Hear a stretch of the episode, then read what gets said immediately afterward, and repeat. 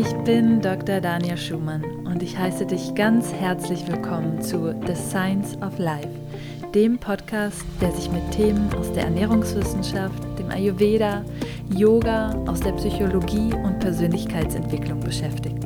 Lass uns gemeinsam unsere Fragen ans Leben mit Verstand, Herz und Humor betrachten. Hallo und herzlich willkommen zu einer weiteren Folge von The Science of Life. Schön, dass du wieder mit dabei bist. Und in dieser Episode soll es darum gehen, wie wir unsere Ernährung und auch unseren Lifestyle auf das Frühjahr anpassen können, um mit möglichst viel Energie in den Frühling zu starten, den Winter hinter uns zu lassen und der Frühjahrsmüdigkeit, die sich häufig um diese Zeit einschleicht, zu entgehen. Dazu werde ich einige Tipps bezüglich der Ernährung mit dir teilen. Ich werde einige Tipps mit dir teilen, die aus dem Ayurveda stammen und aber auch einige Tipps, die wir in der Ernährungswissenschaft und der Wissenschaft zum Fasten haben. Und wir wollen uns vor allen Dingen auch ein bisschen zum Frühjahr mit dem Begriff Detox auseinandersetzen, denn traditionell ist das Frühjahr in den meisten Kulturen die Zeit des Fastens. Warum das genau so ist, das wollen wir uns eben in dieser Episode anschauen. Zunächst einmal wollen wir uns den Frühling aus ayurvedischer Perspektive anschauen. Und zwar herrscht von Februar bis etwa Mai das Kapha-Dosha vor. Und dieses Dosha ist assoziiert mit vor allen Dingen Schwere, mit Verschleimung, mit Kälte, mit Trägheit. Und deswegen ist es sinnvoll, hier dem entgegenzuwirken. Und wenn wir das eben nicht tun, dann tritt besonders häufig diese Frühjahrsmüdigkeit auf. Ayurveda beschreibt eine besondere Jahreszeitenroutine und diese nennt sich Ritucharya. Und um gesund zu bleiben, ist es eben wichtig, dieser Jahreszeitenroutine zu folgen und dementsprechend sich auch anzuschauen, welche Doshas zu welcher Jahreszeit vorherrschen. Denn wie im Außen, so im Innen. Das, was sich in der Natur zeigt, das spiegelt sich meistens auch in unserem Inneren wieder. Und deswegen merken wir auch zu dieser Zeit, unabhängig welcher Konstitutionstyp wir jetzt sind, meistens mehr das Kapha-Dosha. Ich sage jetzt meistens. Ich spreche nicht davon, wenn du jetzt eine Waterstörung hast oder ein Pita-Ungleichgewicht. Ja, davon mal abgesehen. Wir sprechen jetzt von jemandem, der generell gesund ist. Und ähm, auch bei dem zeigt sich trotzdem dieses Kapha-Dosha, weil sich einfach die Natur in dir auch ausdrückt. Was genau kannst du jetzt unternehmen, um das Kapha-Dosha auszugleichen? Ich werde dir hier einige Tipps gleich mitgeben, aber zuerst ist es nochmal so ein bisschen wichtig, dass wir uns Kapha anschauen und was es eigentlich im Körper bewirkt. Wenn du dir das Kapha-Dosha anschaust, dann ist es mit, Erd, mit dem Erdelement und dem Wasserelement assoziiert. Und diese zwei Komponenten bringen bestimmte Eigenschaften mit sich, wie Kälte, wie Schwere, wie ähm, ja so eine gewisse Starrheit auch. Ähm, Kapha ist etwas, was uns äh, Struktur gibt, dadurch in seiner Natur aber auch etwas unbeweglicher ist. Das heißt, hier ist es ganz wichtig, dass wir dem entgegenwirken mit Bewegung, mit Wärme und vor allen Dingen mit einer Ernährung, die möglichst reduziert und leicht ist. Und da kommen wir auch gleich nochmal in dem Zuge auf das Fasten zu sprechen. Und bevor wir darauf zu sprechen kommen, ist es mir noch ganz wichtig, die Begriffe Fasten und Detox so ein bisschen zu differenzieren. Denn mittlerweile werden ziemlich viele Arten von Detox angepriesen. Und nicht alle Arten sind unbedingt so sinnvoll. Vor allen Dingen, wenn wir das mal aus der ernährungswissenschaftlichen Perspektive betrachten, wenn wir das aus der ayurvedischen Perspektive betrachten und wenn wir uns wirklich Forschungsstudien zu diesen Themen anschauen. Ich persönlich störe mich ehrlich gesagt so ein bisschen an dem Begriff Detox manchmal, denn ähm, das wird mittlerweile inflationär für alles benutzt und ähm, wir sollten da so ein bisschen hinterfragen, welche Methoden angewandt werden.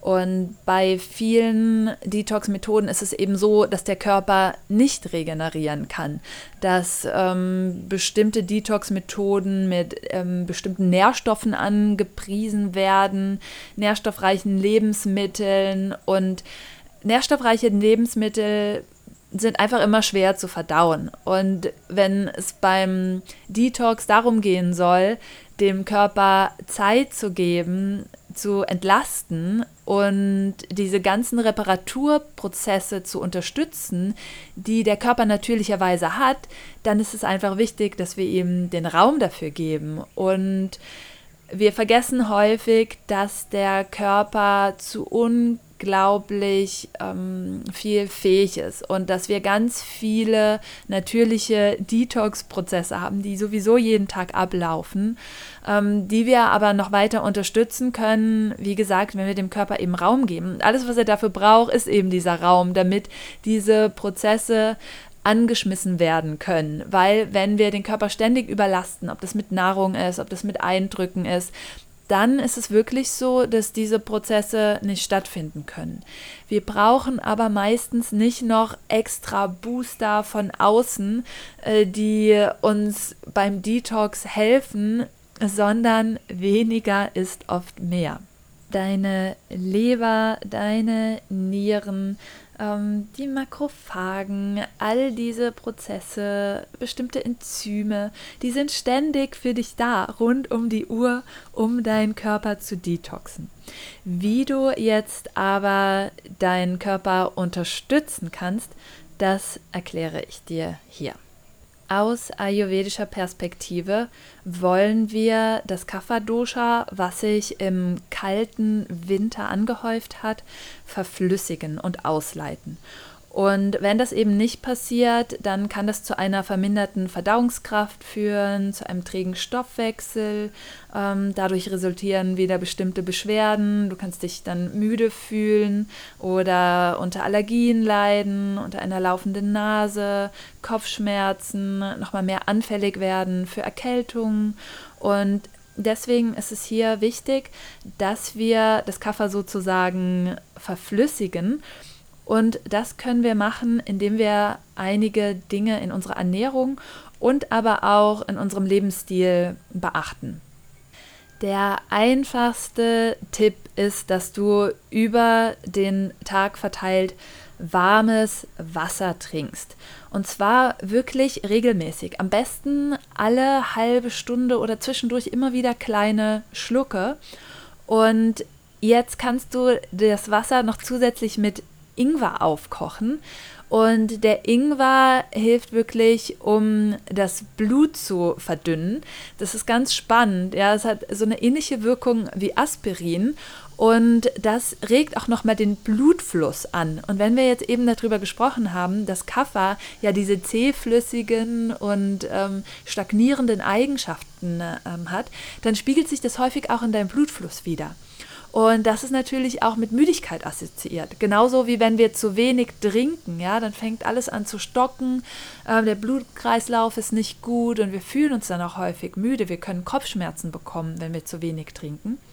Und deswegen ist es hier toll, wenn du zum einen eben genug trinkst und äh, vor allen Dingen warmes Wasser und dem ganzen Ingwer noch dazu gibst.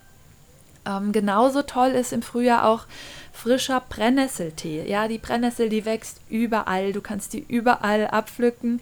Ähm, ich empfehle dir, die oberen Spitzen zu pflücken und vielleicht nicht da unbedingt im Park, wo jetzt jede Menge ähm, Hunde sind, beziehungsweise wo die Brennnessel nicht so hoch gewachsen ist.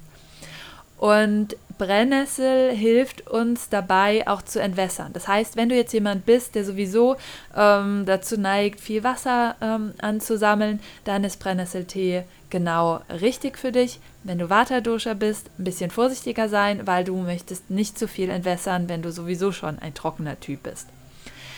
Dann ist mein zweiter Tipp, dass du dich einige Tage lang auf ähm, eher leichtere Gerichte fokussierst.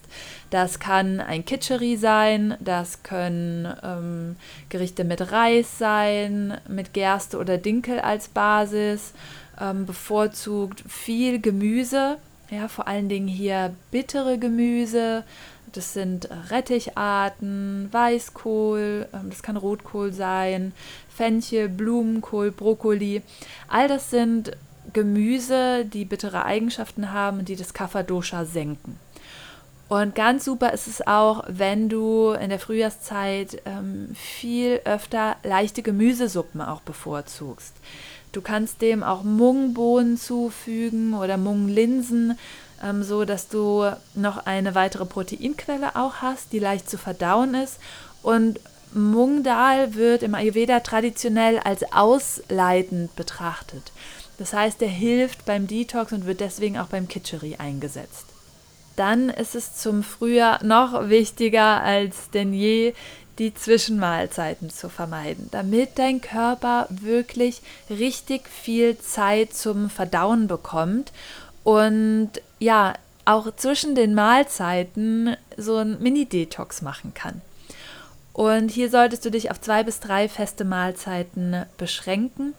Und ich gehe auch gleich nochmal ähm, auf das intermittierende Fasten nochmal so ein bisschen mehr an. Das ist nämlich auch nochmal darauf fokussiert, die Pause zwischen den Mahlzeiten sehr lang zu gestalten, vor allen Dingen, wenn wir über die Nachtzeit reden.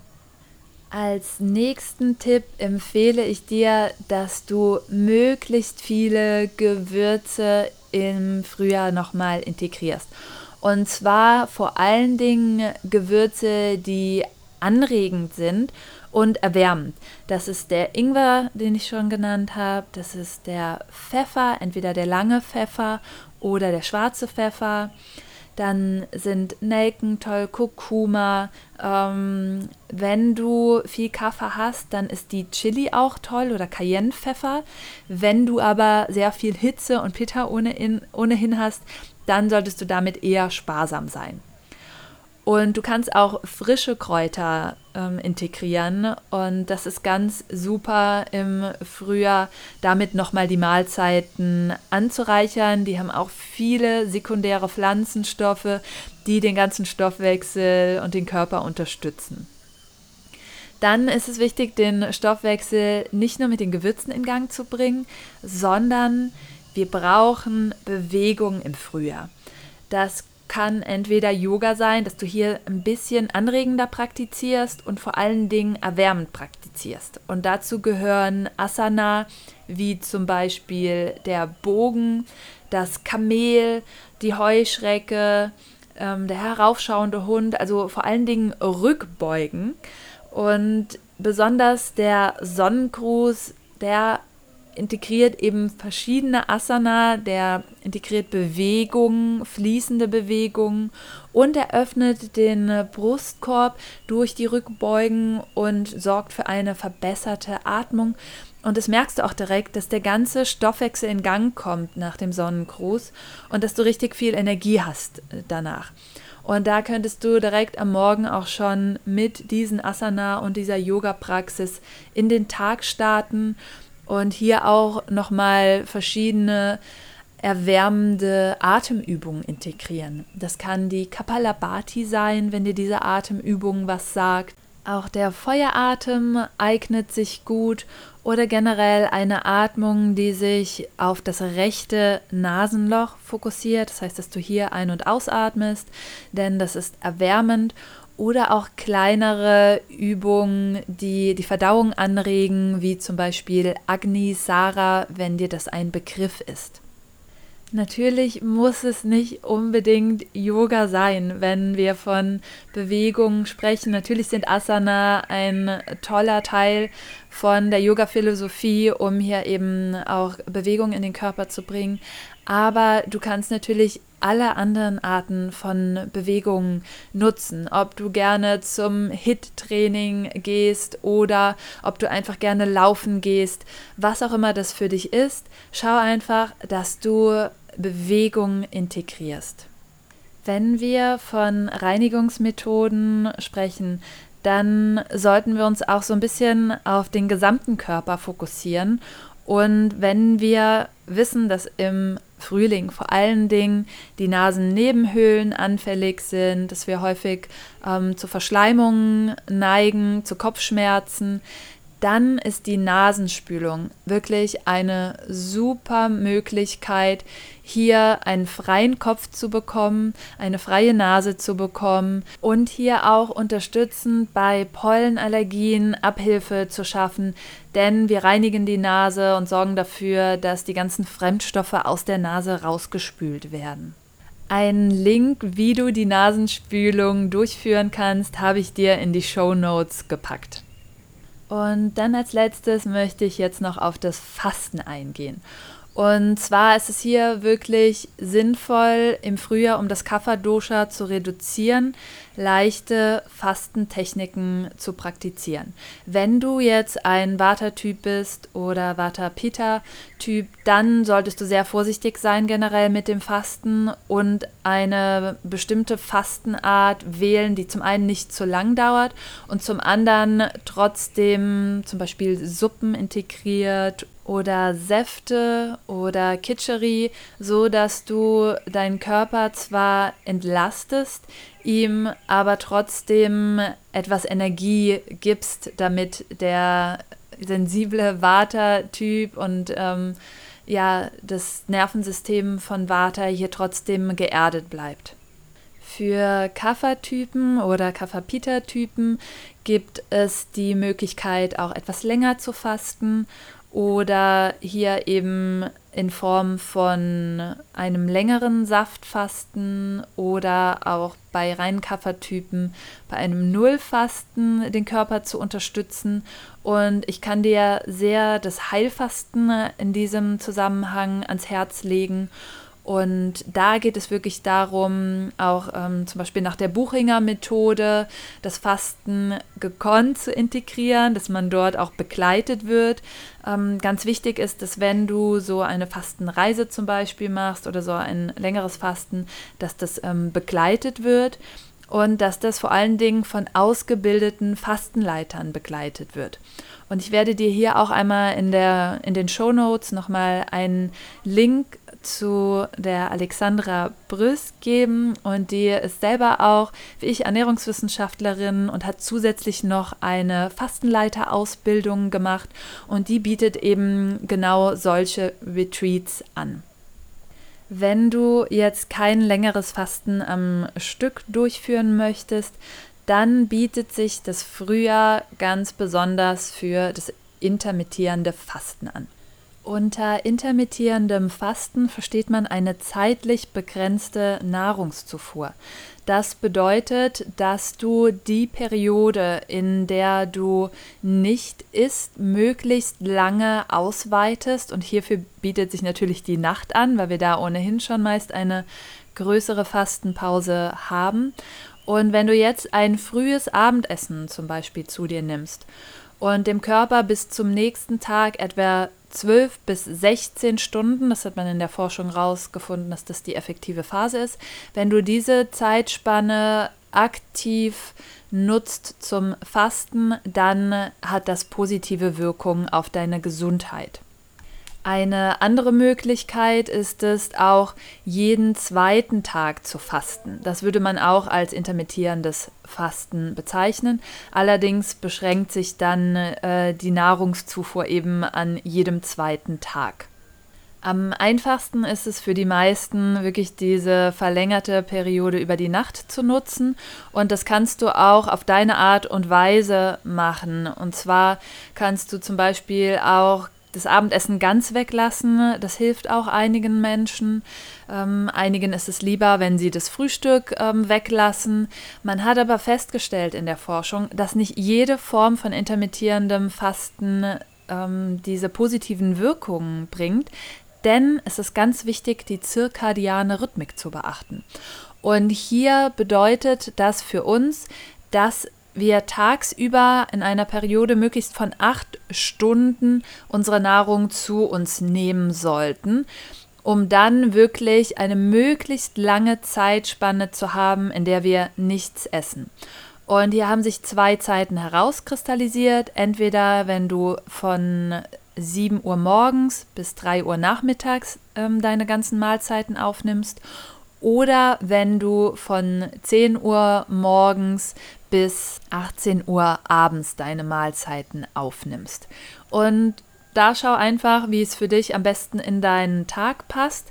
Wenn wir das jetzt mit den Ayurveda-Empfehlungen in Einklang bringen, dann haben wir hier auch vor allen Dingen das frühe Abendessen, was im Ayurveda empfohlen wird, dass wir nicht spät abends essen sollten. Denn das belastet unseren äh, Organismus ganz besonders und das ähm, verhindert auch unsere Detox-Möglichkeiten sozusagen.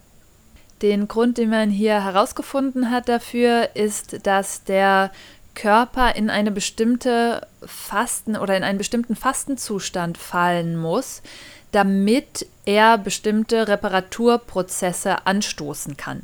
Das heißt, erst wenn wirklich unsere ganze Nahrung abgearbeitet ist, sozusagen, dann haben die Zellen die Zeit zur Verfügung, um DNA zu reparieren. Unsere Nervenzellen können sich besser regenerieren. Auch ganz wichtig im Bezug auf unsere Gehirngesundheit. Und dann auch viele Entzündungsprozesse können minimiert werden, wenn wir eben dieses intermittierende Fasten integrieren. Wichtig eben auf die Zeiten zu achten und auch gute Effekte liefert es, wenn du deine Kalorienanzahl über den Tag reduzierst. Ähm, auch hier ist es dann eben wichtig, dass du trotzdem nicht zu spät Abend isst. Also du musst nicht unbedingt diese ganz lange ähm, Fastenperiode des intermittierenden Fastens integrieren. Bei vielen zeigt sich auch eine Wirkung, wenn wir über den Tag verteilt die Kalorien etwas limitieren, aber trotzdem auf diese zirkadiane Rhythmik achten, dass wir nicht zu spät am Abend essen. Und wenn du jetzt denkst, Hilfe, das halte ich niemals durch, ich habe doch immer so viel Hunger, dann kann ich dich beruhigen, denn der Körper stellt sich darauf ein. Und es hat sich letztendlich gezeigt, dass das intermittierende Fasten Wirkungen hat auf den Körper, die ähm, mit einem verminderten Blutzuckerspiegel einhergehen, das heißt eine bessere Blutzuckerspiegelkontrolle auf die lange Sicht und dadurch werden diese Blutzuckerspitzen vermieden. Und diese Blutzuckerspitzen kommen nämlich immer auch mit einem Blutzuckerabfall einher. Und das ist dann die äh, Phase, wo wir sehr großen Hunger bekommen oder Heißhunger bekommen. Und das intermittierende Fasten hat sich gezeigt, reguliert eben den Blutzuckerspiegel besser und dadurch hast du auch weniger Heißhunger. Wichtig ist aber trotzdem, dass die Mahlzeiten, die du in den acht Stunden aufnimmst, eben ausgewogen sind, ähm, in einem guten Verhältnis alle Nährstoffe enthalten und das sorgt natürlich auch wieder für mehr Sättigung. Und das habe ich in der letzten Podcast Episode nochmal etwas mehr beschrieben. Wenn du möchtest, hör da auch gerne nochmal rein.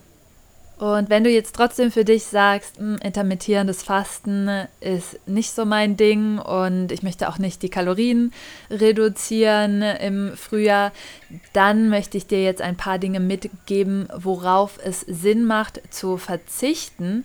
Denn wir stellen uns meistens unter Fasten immer nur vor, dass wir dann keine Nahrung mehr aufnehmen können. Aber Fasten beinhaltet auch, dass wir auf bestimmte Lebensmittel zum Beispiel einfach verzichten, wie wir das bei uns traditionell, traditionell kennen, dass wir auf Süßigkeiten äh, verzichten in der Fastenzeit. Und ich möchte dir jetzt einige Dinge mitgeben, auf die du aus ayurvedischer Perspektive verzichten kannst. Und zwar sind das kalte Getränke und Speisen. Das bedeutet, sorge dafür, dass deine Mahlzeiten auf jeden Fall warm sind verzichte auf Schweres. Das bedeutet gebratenes, frittiertes, sehr fettreiches. Auch reine Rohkost ist sehr schwer und im kalten Frühling, wo das kalte, schwere Kapha-Dosha mit einer geringen Verdauungskraft vorherrscht, ist Rohkost einfach zu schwer zu verdauen. Ähm, auch rohe Getreidemüsli ähm, sind zu schwer und natürlich ganz klassisch Süßigkeiten. Dann kannst du zusätzlich noch auf Nachtschattengewächse wie zum Beispiel Kartoffeln, Tomaten und Paprika verzichten und vor allen Dingen Milch und Milchprodukte, im Besonderen Käse, Quark und Joghurt. Auch zu viel süßes Obst solltest du im Frühjahr eher vermeiden, insbesondere Bananen.